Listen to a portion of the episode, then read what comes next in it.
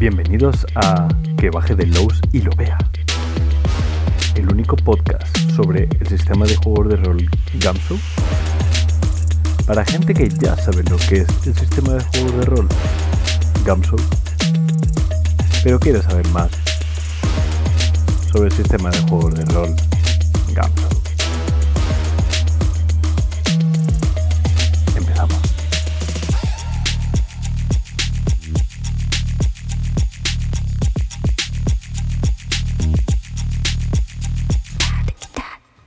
Buenas, soy Álvaro Loman y esto es Que baje de Lowe's y lo vea. Bueno, eh, es un podcast un poco raro, pero es un podcast que me hace mucha ilusión hacer. Es un podcast para hablar de, de, Gamsu. Eh, si sabes lo que es un juego de rol, genial, estás en el sitio correcto. Si además sabes que existe un sistema de juegos de rol que se llama Gamsu, estás muy muy cerca de que esto sea interesante para ti. Pero si además dominas el sistema y te apetece saber más curiosidades al respecto y cómo un juego puede hacer que otro mole más, ahora sí que estás en el sitio correcto. Bueno, eh, lo que vamos a hacer básicamente es, eh, asumimos que sabes lo que es, sabes cómo funciona, es un juego de, es un sistema para jugar al rol que, bueno, básicamente se basa en que eh, si alguna información dentro de partida la puede conseguir tu personaje, lo hará sin necesidad de una tirada. Eso es como muy cortito lo que sería Gamso. Pero me gustaría saber un poco sobre cómo va evolucionando este sistema, porque este sistema se creó hace bastantes años y poquito a poco se han ido como añadiendo cosas, eh, creando cosas nuevas. Si tú conoces el sistema, si tú conoces esos terroristas, que es el primer juego que, que salió para, para, este sistema, eh, es posible que digas, bueno, ¿y qué me pueden aportar otros juegos al respecto? Bueno, eh, aquí vamos a intentar hablar del, al respecto, hablar un poquito de, de, ello. Y por eso vamos a hablar del rastro de Chulu no voy ni siquiera a intentar pronunciar bien Chulu. Da gracias que lo digo Puchulu y ya está. Eh, cada programa va a tener como, unos detallitos de, oye, pues con este juego se podría hacer esto en el sistema, con este juego eh, evoluciona el sistema de esta manera, con este puedes crear una nueva mecánica haciendo tal. Vamos a intentar evaluar todos los libros que haya sobre Gamsu, poco a poco, no nos flipemos, mm, enseñando qué se puede hacer, ¿vale? Entonces, si tú ya conoces el sistema, si tú ya conoces esos terroristas y ves el rastro de Chulu y ves que es un libro mucho más gordo, dices, ¿qué me va a aportar? Sí, vale, va a tener una ambientación que ya conozco, porque ya conozco lo que es el mundo de Lovecraft, pero ¿qué me va a aportar?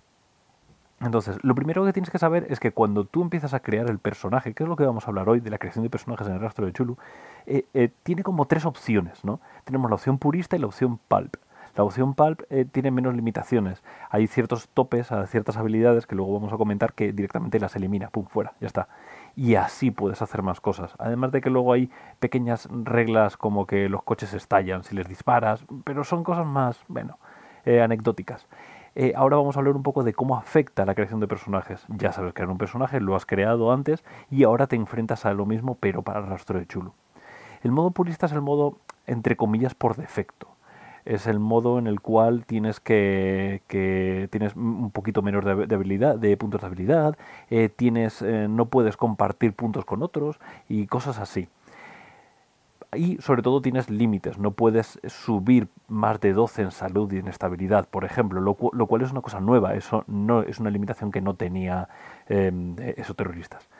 Luego hay una, una siguiente versión que, que, te la plantea nada más, como una pincelada, porque lo que hace el rostro de Chulu, eh, y Kenneth Haidt aquí me parece que lo hace muy muy bien, es plantearte diferentes hipótesis. Vale, eh, eh, yo te creo esta hipótesis, la hipótesis del modo purista y pulp para años 30. Pero ¿y si tú quieres hacer otras cosas? Bueno, pues esta sería la manera de modificarlo en este entorno de campaña en el cual las habilidades estas no tendrían sentido cambiarlas por estas otras, etcétera, etcétera. Hay como muchos eh, bloques de texto durante todo el libro que te explican. Bueno, pues uno de los que más gracia me hacen es que te dice, oye, eh, que sepas que durante el testeo del juego la gente se quejaba de que los jugadores, de que los personajes morían poco. ¿Quieres morir? No te preocupes, te explicamos cómo. Y te plantea otra versión en la cual tienes incluso menos puntos de habilidad. Y las sudas, sudas mucho con ese sistema. Entonces es como, mira, yo no te lo recomiendo, pero ale, ahí lo tienes. Eh, hemos hablado un poquito de, esas habilidades, ¿no? de que las habilidades cambian dependiendo del entorno. Esto es años 30, esto es eh, investigación Lovecraftiana, por lo tanto la estructura de habilidades no va a ser la misma que hemos visto en esos terroristas, va a cambiar. Lo guay de esto es que, bueno, primero que tiene habilidades súper guays. O sea, hay una habilidad que se llama historia oral que, que me flipa. Básicamente te acercas a alguien y le dices, cuéntame una batallita. Es eso. Y el tío te empieza a contar, che, pues yo cuando era joven mi abuelo me contaba que es que había aquí como unos bichos con tentáculos que nos atacaban por las noches. Y eso se activa con una habilidad. Y me encanta, me encanta la opción de que tú puedas no interrogar a alguien, sino simplemente entablar una conversación con alguien, activar la habilidad y que te cuente batallitas, que pueden ser o no ciertas. Porque la habilidad no, no hace que esas habilidades sean ciertas, simplemente te va a contar leyendas que sí que son que sí que existen. Y eso me encanta. Y tiene como ciertos detallitos de ciertas habilidades que me parecen una genialidad. Eh, dentro de las habilidades, para, para recordar un poco a la llamada de Chulu, para recordar un poco al estilo de juego más, eh, vamos a decirlo mal y pronto, más mainstream, más acostumbrados por la gente, eh, Kenneth Hyde crea profesiones. De hecho, algunas de ellas te viene como con un iconito diciéndote, bueno, que sepas que esta habilidad, esta profesión, eh, Lovecraft la usa, ¿vale? O sea, es más o menos habitual que te la encuentres en una historia de tipo Lovecraftiano. Eh, esas profesiones lo que hacen es que acortan un poquito el proceso de creación de personajes, lo cual es de agradecer, porque en eso terroristas a veces nos quedamos encallados, como en plan de ¿qué tiene astronomía? Oye, pues yo es que química no me cuadra y cosas así. Eh, aquí al tener esto lo que hace es que hay ciertas habilidades que llaman habilidades profesionales que, son más fáciles para ti. Entonces tú vas a tener muchos más puntos.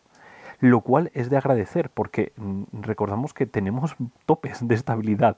Y, eh, perdón, eh, sí, de estabilidad de salud tenemos topes. No podemos pasar de más.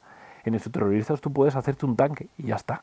Pero aquí no. Aquí necesitas gente que se le dé muy bien las cosas, porque cuando llegues al combate, o sabes, lo sabes a lo que te vas a enfrentar, o estás muy jodido, muy jodido. Entonces, eso es muy interesante. Las profesiones lo que hacen es que, en primer lugar, definen más los personajes y, en segundo lugar, te ayuden.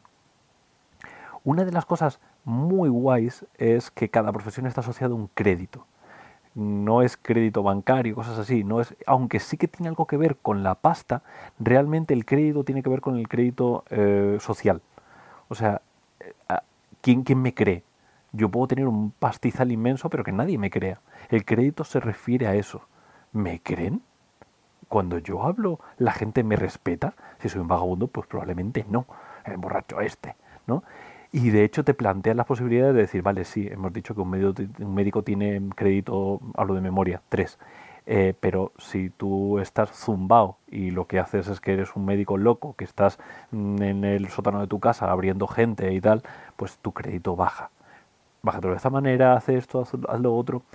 Y eso, como tenemos tantas profesiones, al final lo que hace es darte muy rápido, el, como vomitarte muy rápido en la profesión, vomitarte, aquí ya tienes el concepto, un concepto que va a encajar mucho con todo lo que dice Lovecraft, y ahora eh, vamos a reorganizarlo para que tenga que ver con quién eres tú.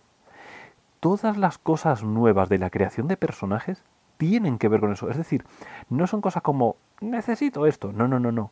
Son cosas que lo que van a hacer es organizar eh, tu, estructura mental cuando estás creando el personaje para que sea único. Y, y, eso, eso me parece brutal. Eso es una cosa que lo hace un poquitín más complejo, no mucho, pero un poquitín más complejo, como lo estás acotando con otras cosas, pues se equilibra, pero eh, eh, hace que, tenga un mayor pozo en la ambientación. Cuando estás en una ambientación moderna, es, bueno, pues estamos aquí, ¿no? Estamos en Cantabria, o donde sea. Pero cuando estás en los años 30 necesitas bajar ese, a ese mundo, necesitas tener ese olor de los años 30, necesitas saber que este tipo de profesión que a día de hoy es denostada, ahí tiene mucho crédito. Ese tipo de cosas súper interesante y nos lo da eh, el rastro de chulo. Otra cosa que me flipa, pero, pero ha sido como una explosión, son las motivaciones. Eh, tienes, te, plantea unas cuantas de, oye, pues una motivación para, eh, para involucrarte en los mitos de Chulu, porque una de las de las razones que muchas veces cuando, cuando ya empiezas a jugar un poco más, sí, vale, pero mi personaje, ¿por qué, ¿por qué se mete a esto? No, no, es que aquí te lo define, tienes que ponerle una motivación. Si no, ¿qué haces aquí? Si eres un, yo qué sé, un cajero de supermercado y lo único que quieres es llegar a fin de mes y esa es tu única motivación, pues rompes el personaje y te haces otro. ¿No? Las motivaciones aquí tienen que ir por otro lado. Y además las motivaciones tú las estableces y ya que se las eh, apañe el máster. Tú dices, no, es que, hombre, lo suyo es pactarlas un poco, ¿no? Pero no, es que mataron a un amigo mío en los muelles y ahora, ¿qué hago yo con mi vida? Pues tendré que descubrir quién fue, ¿no? Eso es una motivación. Podría ser la motivación, además, la defines como venganza, la defines como justicia, Veis que no es lo mismo, no es lo mismo definir han matado a mi colega y quiero ver qué ha pachado, si lo defino como curiosidad, si lo defino como venganza, si lo defino como justicia. Mi personaje cambia por completo. Y es una puta palabra. Yo, yo, me flipo con esto, o sea, vale que estoy solo hablando, ¿no? Pero, pero yo me flipo mucho con estas cosas. Es que, es que me parece tan elegante que esto esté y, y, cae también en la ambientación que incluso se, esto de alguna manera yo creo que, aquí Kenneth Head dijo esto acabo, acabo de picar o, he picado aquí en la pared y he encontrado oro no me lo esperaba. Y lo vuelve a repetir. ¿cómo lo vuelve a repetir? Con eh, bueno antes de, de decir esto tengo que contar una cosa súper importante que me parece lo más elegante, lo más bonito, lo más esencial del rostro de Chulu, que es que separan cordura y estabilidad. La cordura, todo el mundo sabe lo que es la cordura, la cordura es que no se te vaya la pinza. Y la estabilidad también. Eh, ¿Cómo? ¿What? Y lo tienes que volver a leer, ¿no? Porque dices, vale, claro, la cordura se refiere, y siempre hemos hablado de la cordura en juegos que hablen de los mitos de Chulu. Entonces lo tenemos como asociado con no te vuelva, no, que no se te pire la pinza. Pero no es cierto. La cordura está en em, asume o, eh, eh, o, está integrado dentro del mundo humano.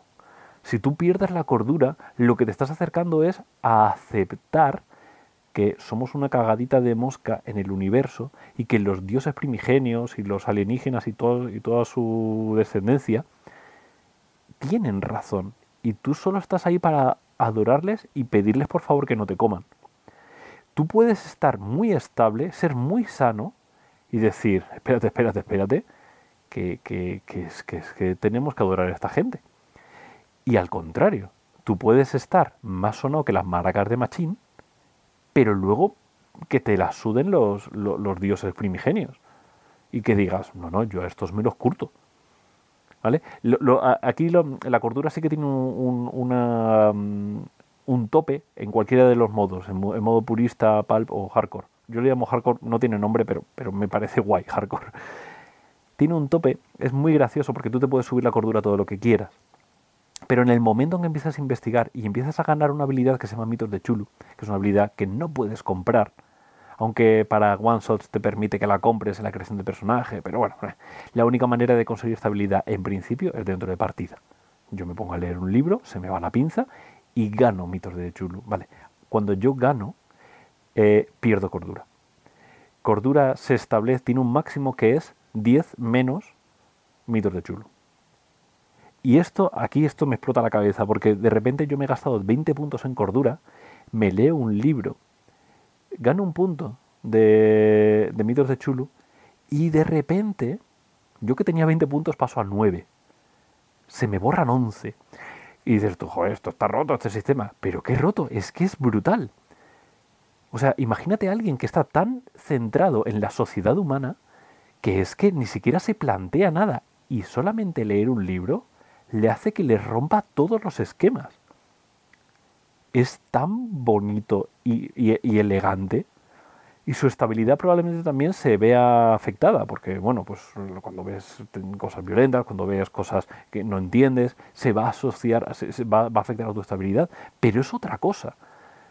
O sea, alguien que está súper seguro, que está súper centrado, que, que, es un político, que vive de todo, y de repente lee por encima un libro y la casca.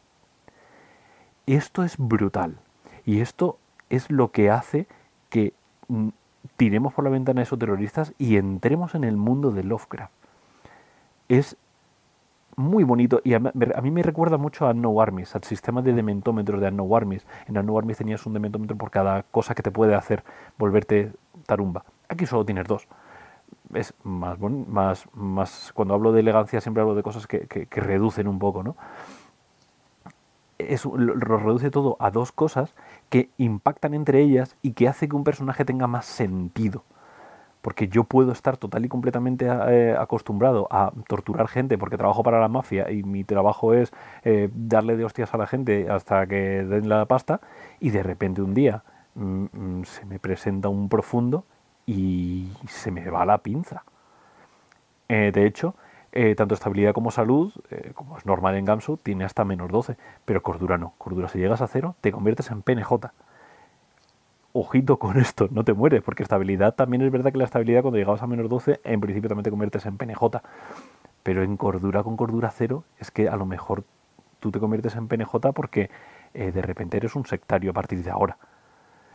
Es tan bonito todo esto. Bueno, todas estas cosas veis que realmente son como topes, ¿no? O sea, es un tope de lo que te van a creer, es un tope de hacia dónde vas a, conseguir investigar sin volverte majara, un tope hacia lo que tú vas a conseguir y de repente decimos, espérate un momento, necesito algo, necesito algo para poder acercar, agarrarme a ello y poder jugar a esto, poder hacerlo jugable. Entonces tiene como diferentes habilidades para, bueno, gasta dos puntos en disparo, entonces puedes conseguir hacer esto, no sé qué. Tiene como pequeñas subhabilidades o subsistemas para hacer que, que de alguna manera sudes un poquito menos, pero sobre todo tiene una cosa muy concreta y es que si tú tienes la, habilidad de huida, tiene una, una manera de, trabajarse un pelín diferente al resto y es más barata. Te está diciendo el sistema, tronco, huye. Huye siempre. Y, luego ya de lejos dispara si eso. Pero huye. Es tan bonito todo. Es tan, está tan bien hilado. Eh, eh, es verdad que luego, con este juego ya, ya, tiene un tiempo, ¿no? Es verdad que luego, por ejemplo, con el tema del modo purista y pulp se queda como un poquito.